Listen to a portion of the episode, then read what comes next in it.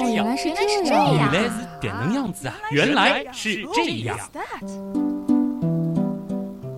欢迎来到《原来是这样》，各位好，我是旭东。大家好，我是姜文。这周呢，继续和大家来聊聊指纹的秘密啊。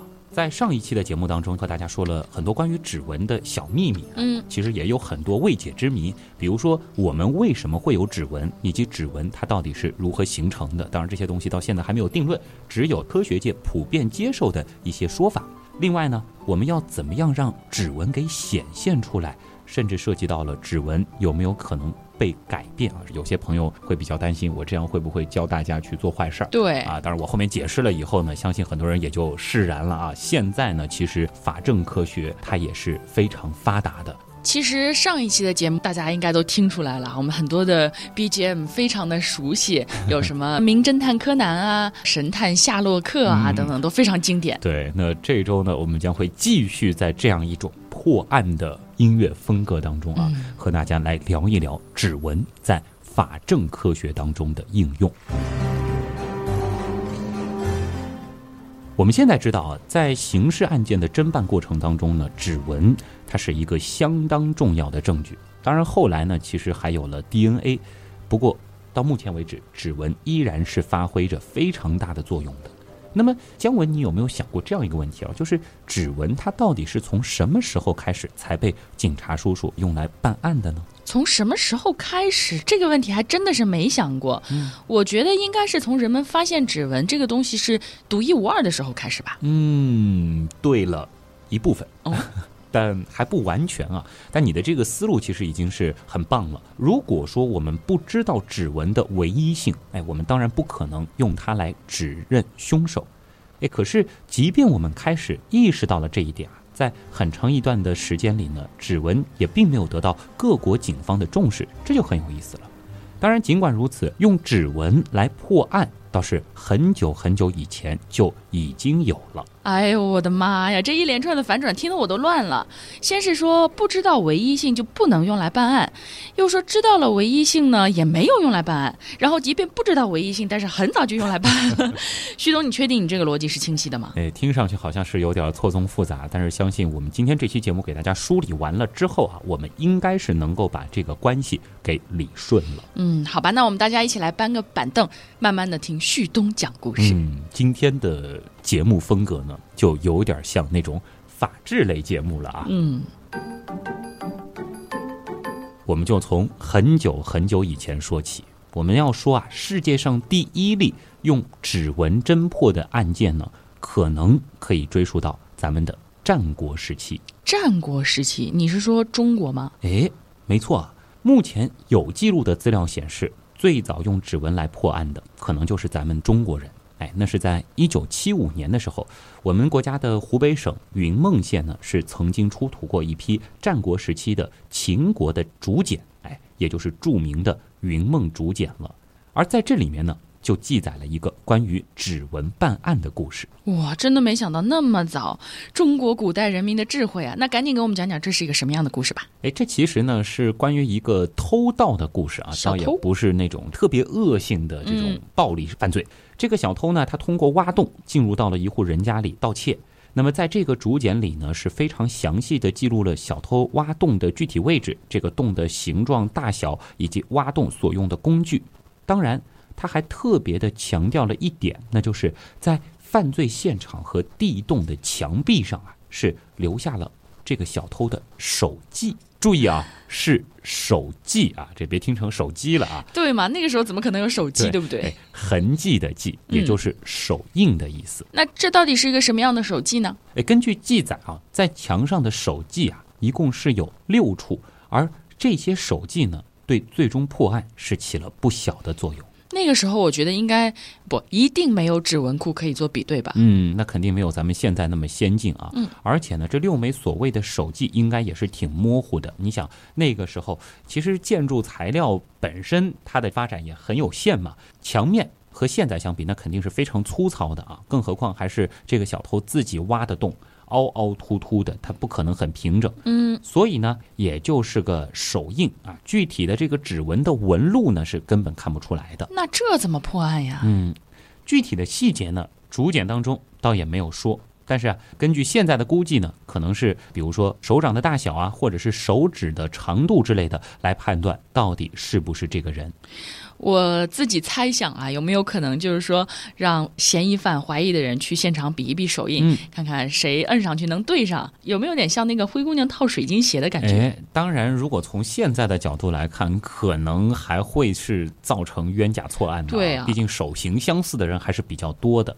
但是不管怎么说，当时人们呢是已经将手印和办案联系到一起了。他们意识到了我们的身上其实是有很多的生物证据，它是可以用来识别一个人的。嗯，而且你看啊，手记这个词儿啊，已经被人们有意识的给记录下来了，并且是非常精确的写到是六个手记。哎，可见在这个案子里呢，手印它应该是一个比较关键的破案信息，要么呢是在办案的过程当中，它是一条重要的线索，要么他就是在断案的时候作为了一个重要的证据。总之，他肯定是对破案有重大贡献的。没错，这个呢就是目前有记录的最早利用手印来破案的事例啊，当然还没有具体的用到指纹啊。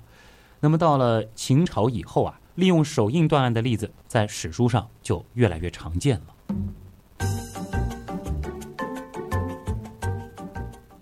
在《宋史元将传》里啊，还记载了一个非常典型的案例啊，挺有意思的。北宋仁宗天圣年间，江西永兴县呢有一个年轻人叫周整啊，这个人呢是一个嗜赌如命的赌徒啊。有一次呢，周整就和一个富豪人家的子弟叫龙玉一起赌，结果呢把自己身上的银子给输光了，还不够怎么办呢？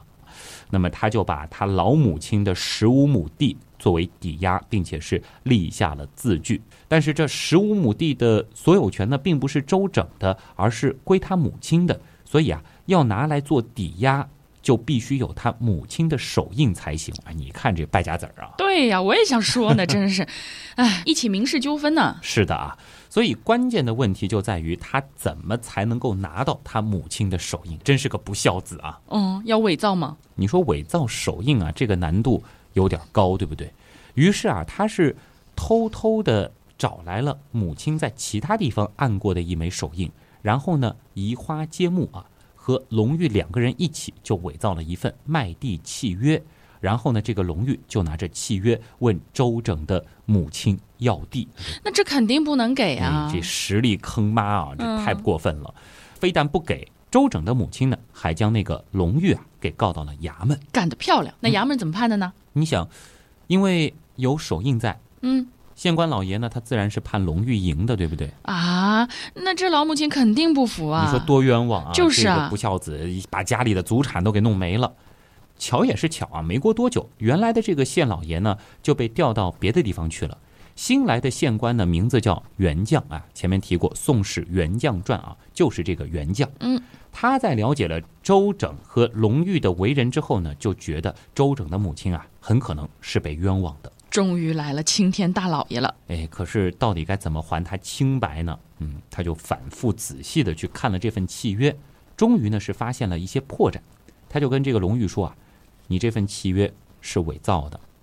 这龙玉当然不承认了，就反问道：“这何以见得啊？”嗯何以见得？这袁将呢就指着契约上的手印说：“你看，这份契约上书写的年月字迹是在手印的上边儿。”啊、我知道了。正常来说，如果先写了这个字句，再按手印的话，手印应该是在字的上面的。嗯，对了，哎，古装剧姜文好像没少看啊，嗯是不是平时也按过手印？没按过，但是看电视剧对啊。，有的时候我们说个人和一些机构要签一些这种合同的时候啊，有的时候也会采用按手印。对，敲涂装其实是一个道理。对，一般来说也都是要和这个字重合的啊，也是要防止这样子的一种麻烦。那么被原将这样一说呢，那个龙玉啊就知道事情败露了，只好承认，哎，最终呢这十五亩田呢是物归原主了。皆大欢喜。虽然这个案子本身它并不是利用指纹的某些特性，但是呢，我们从中也可以看出，在北宋时期，指印它已经成为了民事纠纷的主要证据之一了，对不对？对，并且呢，它已经具有了身份认证的作用。而接下来的这个案子啊，就涉及到了指纹本身了。主角指纹终于要正式登场了。嗯，今天感觉有点像穿越回古代如何断案啊。这个故事呢是发生在了元朝，这被记录在了一本叫做《穆安集》的书卷当中。他呢是讲了一个叫潘泽的人啊，在当时的辽东道提刑按察使司任职。这个地方呢，相当于我们现在省一级的司法部门啊。嗯。有一天呢，他在清理积压的案件，这个时候啊，就注意到了这样一个案子。有一个富豪啊，仗着自己是财大气粗，就要一户贫苦人家全家的上上下下十七口人啊，全都卖给他家为奴，而且呢，他手里还有一份卖身契，上面呢是摁了整整十七个手印，哎，感觉好像证据很充分。虽然说啊，有卖身契在，这个贫苦人家不敢不从，可是呢，他们却偏偏不承认有这件事儿。是不是又是一个伪造手印的感觉？这个跟前一个案子有点像哎。嗯，的确是有点类似啊。因为在古代，指纹最常用的地方啊，就是按指印了啊。嗯。但是呢，这个案子和之前的有点不一样。不一样的地方就在于，我们如何去判断这十七个指印到底是不是这十七个人的。这么早就有指纹比对技术了吗？想想其实也挺可怕的哦。在之前的很长一段时间里，甚至有一些人可能就拿了别人的手印来冒。对呀，我随便按一个，然后就说是你的，你卖身给我做奴隶吧。啊，当然那个时候的指纹比对啊，还不是我们现在所理解的那种比对。不过呢，在那个时候，人们对于指纹的确已经有了一些研究。比如说啊，他们发现指纹的疏密程度呢，似乎和一个人的身高、年龄有关系。于是呢。这个潘泽就仔细的看了卖身契上的每一枚指纹，结果发现啊，这穷苦人家的十七口人当中呢，有一个小孩儿他的年龄呢只有十三岁，而卖身契上的这些指纹看起来感觉都是大人的。嗯，据此他就判断这一份卖身契。是伪造的哇，火眼金睛哎！嗯，那为了让这个富豪输得心服口服啊，潘泽呢还在重新审理这个案件的时候，特意叫来了当地五名年龄在十三岁的少年，让他们当庭按下指纹，再与卖身契上的指纹相对照，结果呢叫揭秘不合，也就是说啊，疏密程度呢没有一个可以对上。哎，在这个铁证面前呢，富豪只得承认这卖身契。是假的，原来是这样哇！这个真的是让人拍案叫绝。不过我还是有一个疑问，就是他这个方法科学吗？指纹的疏密程度真的和年龄有关吗？这样说的话，就是我们每长一岁，指纹还不一样了。毕竟是原来是这样，我们不可能光和大家讲故事啊。你问了一个科学的问题，那我要说，其实不是那么的科学，但是它是有一定道理的。尽管我们说一个人的指纹从一出生就已经确定了，但其实确定的呢是指纹的形状。而随着我们从小宝宝长到成年人，我们的手呢是在不断变大的，这个指纹自然而然也会被撑开，就像是咱们吹气球一样。嗯，气球越大，上面的纹路也会越来越大。那么对于指纹来说呢，就是疏密程度的变化。不过通常呢，到了十六岁，咱们的手啊就不会再长了，指纹呢也就。固定下来了。嗯，我觉得这个案子算是真正的用到了指纹的某些特性了。那么，到底是从什么时候我们开始意识到指纹是独一无二的呢？对，你看之前大家甚至都没有具体去研究指纹的细节，它主要还是根据一些形状来做一些基本的判断啊。这个时候呢，我们就得把时钟再往后拨五百年了啊，一直要到一八五八年。地点呢是在印度的孟加拉邦，不过呢，当事人是一位英国人，他呢是一位英国的官员，名叫威廉·赫歇尔。注意啊，这可不是发现天王星的那个威廉·赫歇尔。虽然都是英国人，但是他们差不多差了有一百年的时间。这个威廉·赫歇尔呢是当地的一名治安官。有一次呢，他偶然注意到了一个现象，就是。到当地做生意的许多中国人啊，都会用大拇指去蘸墨汁，然后呢，在合同上按手印。哎，赫歇尔他就感到非常的奇怪。嗯，这个我们早八百年前就有了，老外是头一次见到吗？是啊，他以前还真的就没有见过这种做法。所以某种程度上来说，真的是中国人启发了指纹这一项证据的发展啊。他呢就觉得很有趣，于是呢就一样画葫芦的要求每个士兵在领津贴的名单和收据上呢也各按上一个手印啊。结果他就惊奇的发现啊，来冒领或者重领的情况就再也没有发生过了。自那之后呢，他就开始沉迷于指纹的采集和研究了。你看之前很多人他会钻空子啊。我领了我自己的，我再去领一份旭东的。这个老外挺有意思的，还很有钻研精神。嗯，那他是真的对指纹本身非常的感兴趣啊。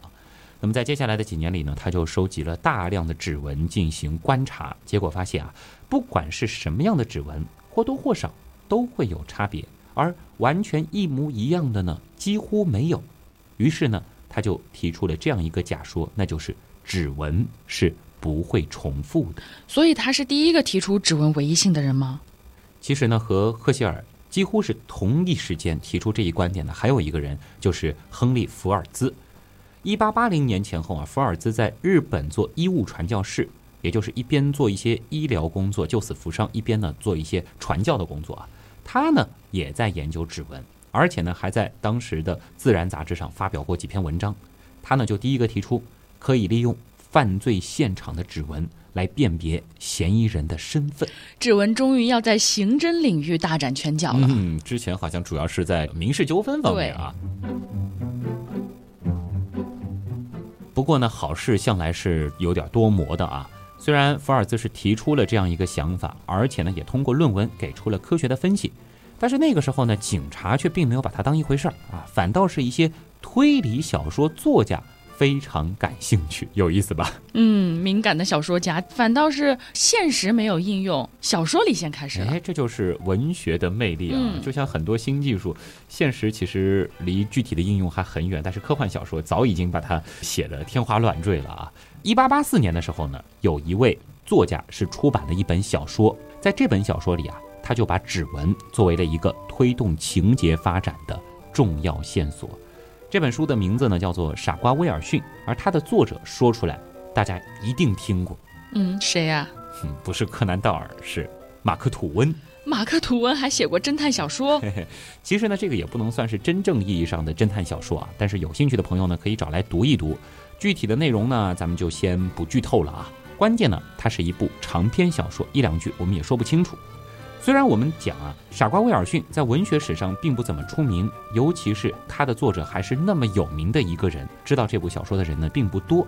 但是他在指纹史上却留下了浓墨重彩的一笔，他也被认为是第一部以指纹为线索的文学作品。在这部小说里呢，马克吐温对指纹就有一个非常经典的描述。他说啊，指纹是从摇篮到坟墓，我们身体的不可伪造的。亲笔签名，哇，这个比喻太形象了，不愧是大文豪。嗯，基本上是给指纹定性了啊！而且咱们现在的眼光回过头来看这句话，还是相当准确的。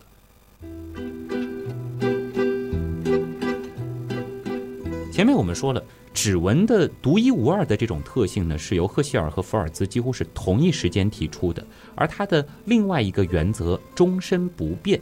正是马克吐温在这部小说里首次提及的。没想到一个小说家居然是指纹技术的奠基人，这真的太有意思了。嗯，你说现在很多的科幻小说里也会有各种各样虚构的理论嘛？说不定这其中有一些理论有可能就会成为未来科学的准则。嗯，文学跟科学其实离得也很近的。嗯，当然我们也不能把科幻小说里提出来的一些假说直接就当成理论啊，很多人容易犯这样子的错误。我们说回到指纹吧，傻瓜威尔逊的出版呢，让指纹成为了侦探小说的宠儿，而随着指纹在文学界的日益走红呢，哎，它反过来是逐渐得到了政府和警方的关注啊。而真正推动了指纹识别的人呢，则是英国的弗朗西斯·高尔顿。这人是谁呢？嗯，当时啊，在刑侦领域比较流行的是人体测量学，也就是说，通过一个人的身高、体重。胯宽、肩宽等等这些数据来认定是不是这个人，但是这个显然会有很大的问题，对不对？对呀，因为体型相当的人实在是太多了，这个根本没有说服力。这个唯一性有很大的重合的很多是，所以呢，高尔顿就提出这个人体测量学不靠谱，我们应该应用指纹识别，因为现在已经有一些假说了嘛，对吧？说是终身不变，而且呢，每个人他都不一样。那为了阐明自己的理论，高尔顿呢还在一八九二年的时候出版了他的研究成果，书名呢就叫《指纹学》。他在书中是提出了一种在我们现在看来非常重要而且非常实用的方法，那就是对指纹进行分类。这也被认为是近代指纹科学理论的一个开端。所以说，历史的推动总是需要有这么一个人站出来。嗯，顺便可以说一说高尔顿这个人也很有意思啊。他不仅仅是一个科学家，还是一名探险家。他的兴趣爱好相当的广泛。你看这个爱好很原样啊，包括地理、数学、昆虫、矿物、气象、心理、人类学、统计学等等等等啊。除此之外，他还有一个身份，嗯，那就是他是查尔斯·达尔文的表弟。不会是我们都知道的那个达尔文吧？没错啊，所以他的思想以及很多的研究方法呢，都在很大程度上受到了他表兄达尔文的影响。比如说啊，在对于指纹的研究上呢，他就运用了很多生物测量学的方法。虽然我们前面提到过赫歇尔和福尔兹，他们呢都发现了指纹的独一无二性，但到底是怎么个独一无二法呢？既然各不相同。也总有比较相似的吧，于是呢，他就想到了，哎，类似于生物领域用的比较多的那种归类，他要给指纹进行归类，而这一点恰恰是赫歇尔和福尔兹之前没有想到过的。所以这个故事告诉我们，光有好奇心和观察力还不够，还得掌握科学的研究方法呀，以及最好还能有一个像达尔文这样的表兄，是不是？有的时候命中遇到点贵人。真的还是能够对你后来的研究有或多或少的帮助的啊！科学方法呢，它非常非常的重要，这是我们要和大家强调的。那么在《指纹学》这本书里啊，高尔顿就总结出了一套指纹分类编码。他呢，把大量的指纹按照纹路的形状以及十个手指的顺序进行了有规律的排列，这样呢，是为了便于查对。然后呢，他又借鉴了刚才我们说到的人体测量学中的一些测量分类方法，把指纹呢分为了拱形、环形和轮形这三大类。这个是不是跟我们现在的畸形、斗形、弓形这种分类很像啊？对。那么就在高尔顿的指纹学出版后不久啊，有一件令人振奋的事情发生了。脑洞太大，休息一下。如果听节目不过瘾，大家也可以去咱们的微信订阅号里逛一逛啊，和节目有关的更多知识干货、每周节目的 BGM 歌单，还有趣味猜题闯关都在那里啦。微信订阅号搜索“旭东刀科学”，旭是旭日的旭，东是山东竖着写，刀是唠叨的刀。其实你打“旭东刀科学”的拼音也是可以直接搜到的。就在高尔顿的指纹学出版后不久啊，有一件令人振奋的事情发生了。哎，书中提到的指纹分类编码被阿根廷某个地方的警局是用到了实际的破案中，并且是很快把犯人给抓住。哇，里程碑式案件有没有？我们也来听一听这样子的一个案件啊。嗯，事情呢是发生在一八九二年的六月十九号。就是指纹学出版的那一年，这是在阿根廷有一个叫做尼格奇的小镇，有一名叫做弗朗西斯卡罗哈斯的女士报案说啊，她的两个孩子被人敲击头部致死。哇，什么人呢？好残忍啊！警方一开始怀疑呢，可能是隔壁的邻居干的。隔壁住的呢是一名男子，身体强壮，但是啊，他在接受调查的时候始终坚持自己是无辜的。而警方呢，也的确没有找到什么证据。之后呢，他们扩展了搜查的范围，觉得弗朗西斯卡，也就是孩子的母亲，似乎有点可疑。不会吧？但是他说啊，自己当时并不在家，因此呢，不可能犯案。案件似乎是陷入到了僵局。以当时的刑侦手段来说啊，就在这个时候，有人发现，在门框上好像有一枚血手印。那么从大小和形状来看，像是拇指的指印。于是呢，警察就把这个门框给锯了下来，带回到警局来进行指纹比对。结果就发现，门框上的这个血指印和报案人，也就是弗朗西斯卡的大拇指刚好吻合。不会吧？真的是这个妈妈把孩子杀了？哎，事情的结局呢，的确是让人有些不是滋味儿啊。嗯，这名母亲供认说啊，因为她和另外一名男子有了私情，而那个人不喜欢孩子，所以 这什么人呢？我的天，脑子是个好东西，可惜他没有。这起案件在当时其实反响是非常非常的强烈啊！你想，本来就是一个很会引起社会轰动的新闻嘛。嗯，当然，另一方面呢，它也可以说是真正意义上的第一例运用现代指纹学侦破的案件。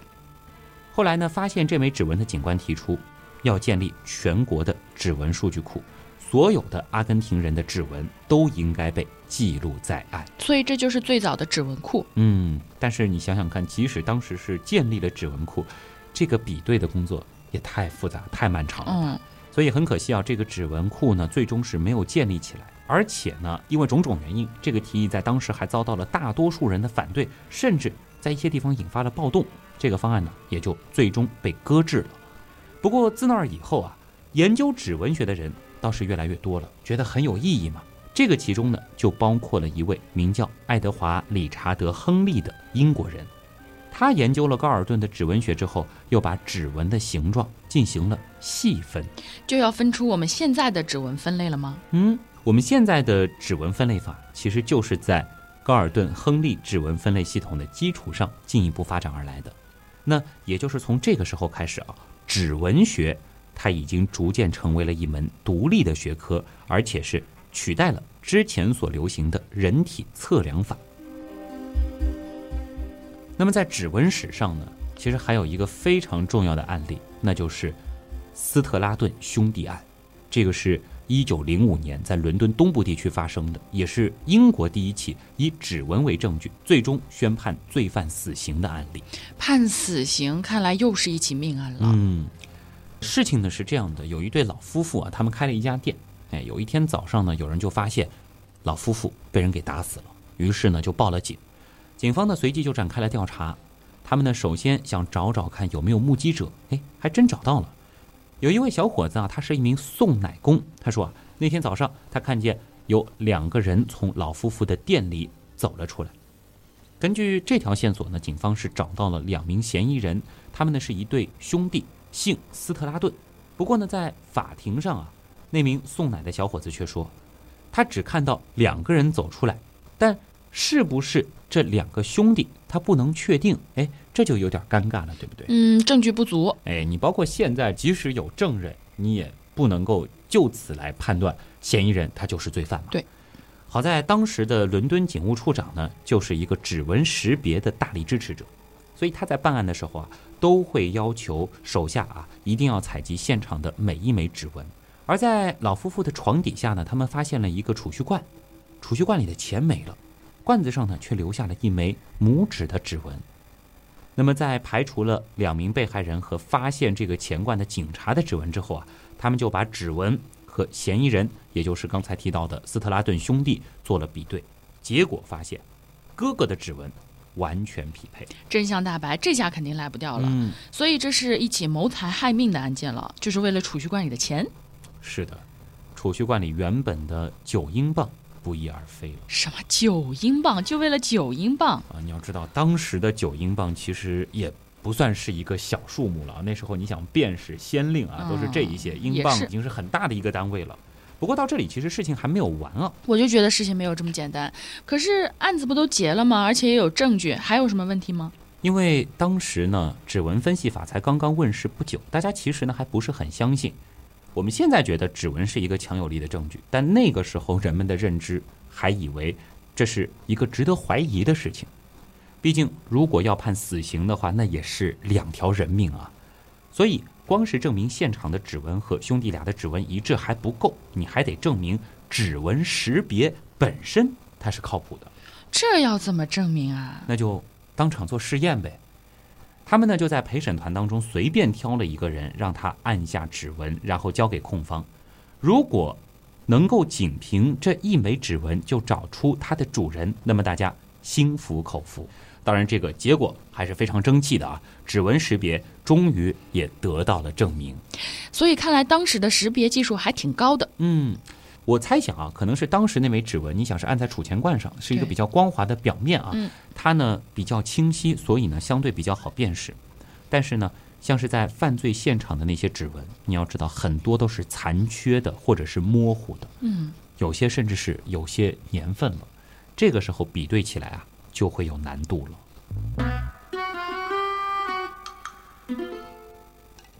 接下来的这个案子呢，就没有前面这两起命案那么沉重了啊，比较的有趣。事情呢发生在二十世纪二十年代的法国，在法国里昂发生了一连串神秘的盗窃案。为什么说神秘呢？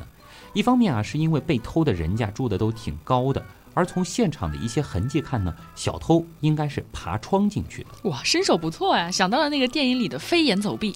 哎，不仅如此啊，失窃的东西让人有些捉摸不透。嗯，有些呢，它的确是挺贵重的，但是有些好像不值什么钱。比如呢？比如说一个普普通通的塑料水杯，或者是一块抹布什么的。不会吧，连抹布都要拿？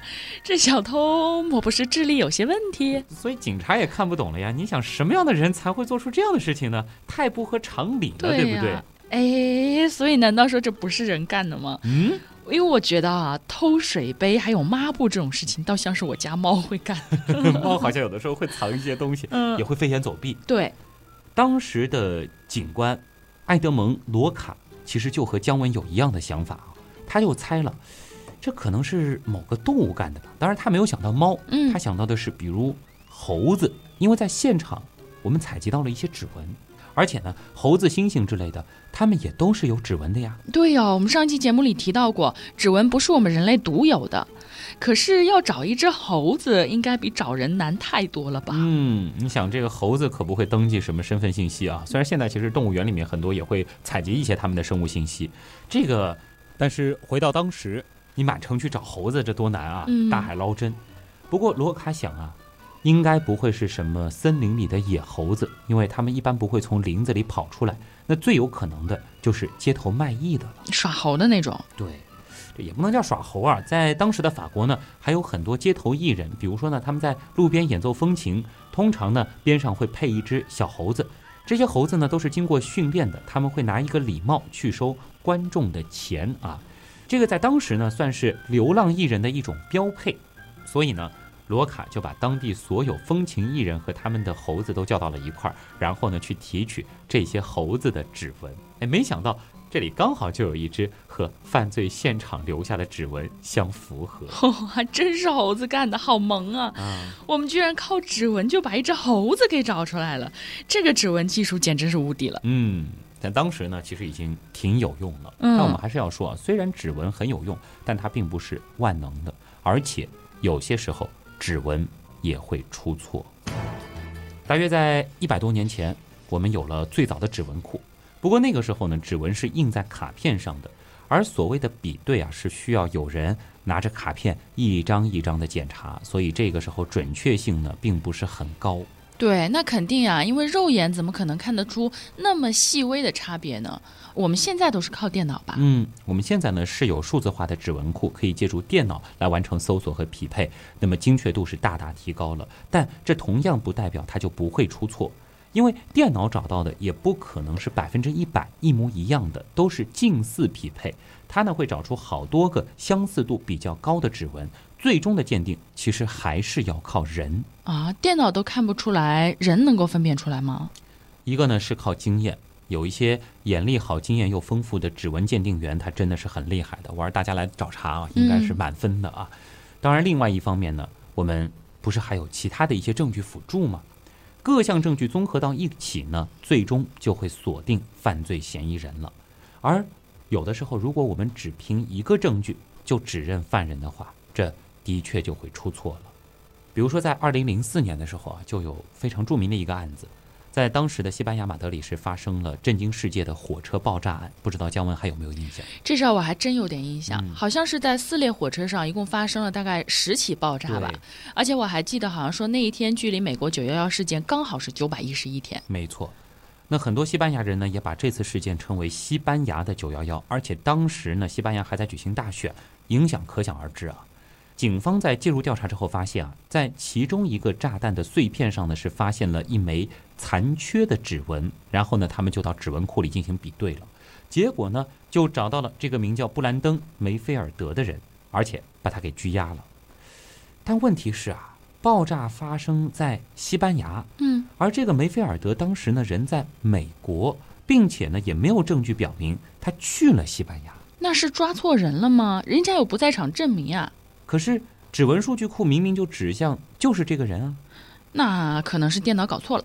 的确，后来呢，警方就找到了真正的嫌犯，不是梅菲尔德，而那个人的指纹和炸弹碎片上留下的那部分指纹呢，也是完全吻合的。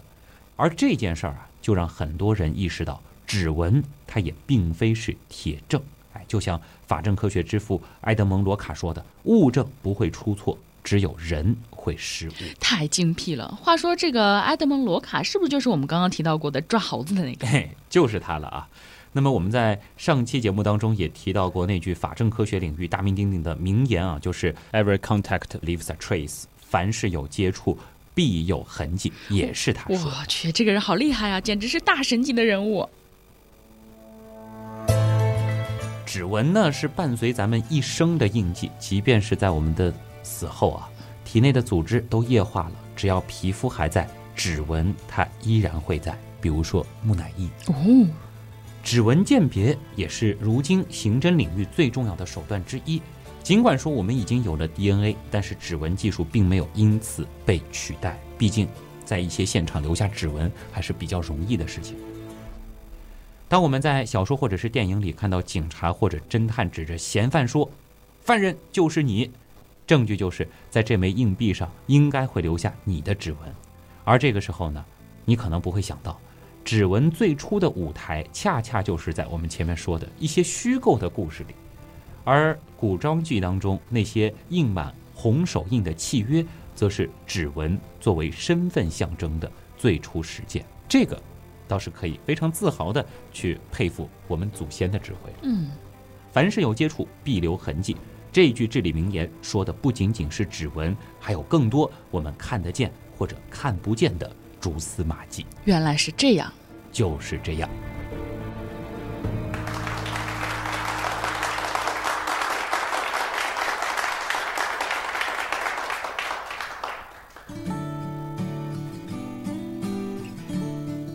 和大家讲了很多破案的故事，而这一次其实我们就不是一期偏生物的主题了，倒是第一次和大家来说了法政科学。我们这是一期破案的故事集合，但其中其实也涉及到了很多。科学方法，包括整个指纹学的发展，而法证科学其实背后也有非常多好玩精彩的故事，尤其是那些喜欢看推理小说的，喜欢看比如说《名侦探柯南》、哎，《神探夏洛克》的啊，类似的题材，它背后呢其实都有非常多的科学知识，而这个本身也是一个非常重要的跨学科的领域。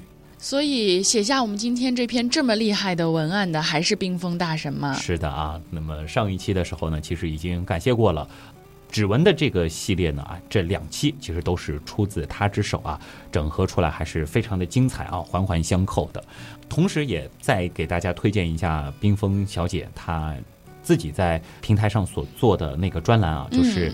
Outside in，嗯，我上次去看了，我觉得还是挺有意思的。对，里面的内容非常有意思。关键其实每一期时间都不是很长，不像原样啊，它是能够在一些你的那种碎片时间，比如说刷个牙的时候，可能就能上个厕所的时候，哎，大家可以去关注一下。而冰峰小姐呢，现在已经是在香港大学攻读心理学的研究生了。哦，已经去了吗？嗯，这个我们也祝她的学业。一切顺利啊！哦，那她那个节目还继续做吗？我问了她了，她也会继续更新的。那相信之后她就不仅仅是一个脑科学方面的爱好者了，而是具体的进入到了这个专业体系当中。所以我们以后又多了一个非常专业的文案大神。嗯，也期待他会有更多精彩的作品，大家也可以去关注一下他的科学心理 Outside In。其实，在喜马拉雅直接搜“冰封”啊，冰山的冰，枫叶的枫。还有一点时间，和大家简单的来回顾一下咱们上周的科博会吧。嗯，这一次我们四个人同台亮相，姜文也总算是去到了现场啊，感觉怎么样？现场好热闹啊，嗯真的。虽然一开始我有看到了平面的地图，然后也听旭东安利了会有什么环节，但是去到现场还真的是跟想象不一样，嗯超级热闹，大家热情高涨。我们就觉得我们那个小小的展台有点太小了。是的，那么尤其是我们四个人在主舞台的那个集中的亮相啊，据他们的工作人员说，好像从来没有见过会有一个节目啊，或者说是任何的一个活动，在这个舞台上可以。我们在上面说原来是这样，下面会齐呼就是这这样啊！他们说这简直就是一个这个明星见面会嘛。当然，我们其实不是什么明星，我们都是普普通通的科普人、科普主播。但是也非常感谢那么多的朋友能够从全国各地啊来到上海科博会，来到我们原样的那个临时实体，嗯也让大家见识到了咱们科普节目其实也一样能够很有人气、很好玩。对我们爱的都是科普，科普才是明星。对，而其实呢，这一次除了有比如说从武汉、从北京、从福建等等啊，全国各地远道而来的刀友特意前来捧场之外呢，还认识了很多刀友当中的大神，以及听到了很多真的是让我感动甚至鼻子发酸的听众和原来是这样之间的暖心故事啊。我觉得到今年年底的时候，也会在年终特刊当中和大家具体的来聊一聊。当然，现场我们做了一些周边啊，也是非常的火爆啊。之后呢，我们也会尽可能的把剩下的一些东西，呃，挂到网上。那么，如果有兴趣、喜欢的朋友呢，也可以选择一些来支持我们的节目，同时呢，也可以算作一个听节目的纪念吧。关键我觉得，因为旭东有给了我一个靠垫嘛，我觉得关键他做的很好看，因为我们的长颈鹿本来就很萌。哎，背后还有我们节目相关的冷知识啊。嗯，哎，当然类似的还有天鹅座茶杯、英仙座魔术头巾，当然还有我们原来是这样的队服啊。啊，这个队服说一个抱歉，因为上个星期六那一天嘛，嗯本来应该是到货的，但是由于不小心遇到了台风，所以呢，很多星期六来现场的朋友呢，最后是有些失望啊，没有买到我们原样的第一款正式的这个官方周边 T 恤。呃，有三个颜色，其实还挺好看的，大家有兴趣可以到我的微博上去看一看，我是试穿过啊，面料也很舒服啊，是牛奶丝。印刷的方式呢，并不是压印，所以呢，也不用担心这个图案在以后啊会这个上面出现裂痕等等。我们还剩下了一百来件，嗯那么如果有兴趣的朋友呢，也可以去选择一下。具体的信息呢，也可以留意我们旭东刀科学的微信订阅号，所以会有网店吗？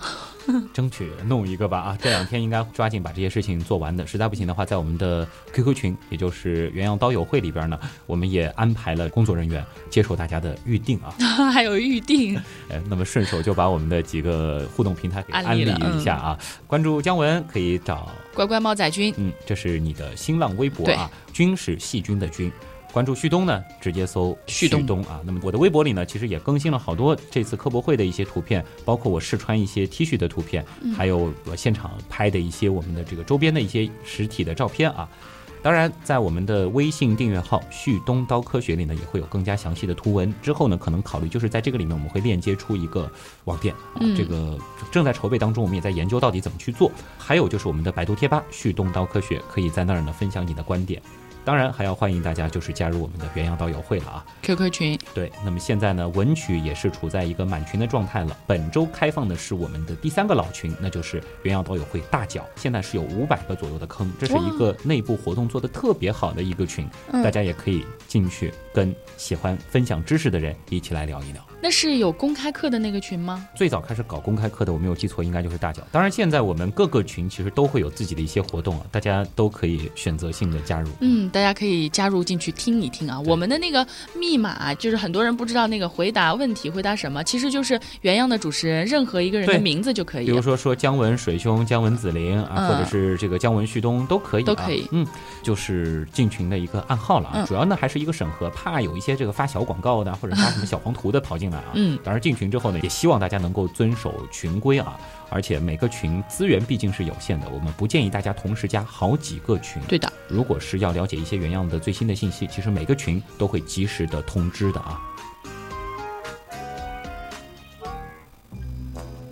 顺便再说一个事情啊，嗯这个我们科学声音的一个新节目叫《科学大视野》，嗯，下周呢马上就要正式开播了。那么是由我汪杰老师、吴金平老师，还有王木头和回到二零四九，我们五位轮流和大家做一个有关小科学话题的十五分钟的分享啊。具体的情况呢，也可以关注一下我们的订阅号啊。收听的方式呢是一个新的平台，是叫墨子 APP。怎么写？咱们古代的那位墨子啊，嗯那么有兴趣的话可以去关注订阅一下。当然，那个内容的定位和我们之前做的节目，包括我在那儿的分享和原来是这样的，也会不太一样。我可能会关注一个比较有时效性的事件，和大家来展开背后的一些知识。那个我感觉听起来是大神云集，哎，集合了科学声音的五位啊，这个嗯除了我以外都是大神。你也是大神。好了，那么有兴趣的朋友也可以去关注一下啊，嗯科学大视野。具体的情况呢，我们也会在刀科学的订阅号里面和大家做一个详细的介绍。今天的节目真的就是这样，嗯，我是旭东。我是姜文。代表本次节目的撰稿人冰峰，感谢所有通过撰稿、打赏、参与志愿组、订阅我们付费精品节目，还有购买我们的官方周边等所有形式帮助和支持过我们的朋友。原来是这样的发展，真的离不开大家的支持。咱们下周再见。拜拜。这是在英国，有一位名叫威廉·赫希尔的英国官员啊，啊不不不是在英国，不好意思，他在在印度。物证不会吃醋，物证不会出错，就是墨子啊，墨子的墨子。墨子你不知道吧？古那古代的那个墨墨水的墨。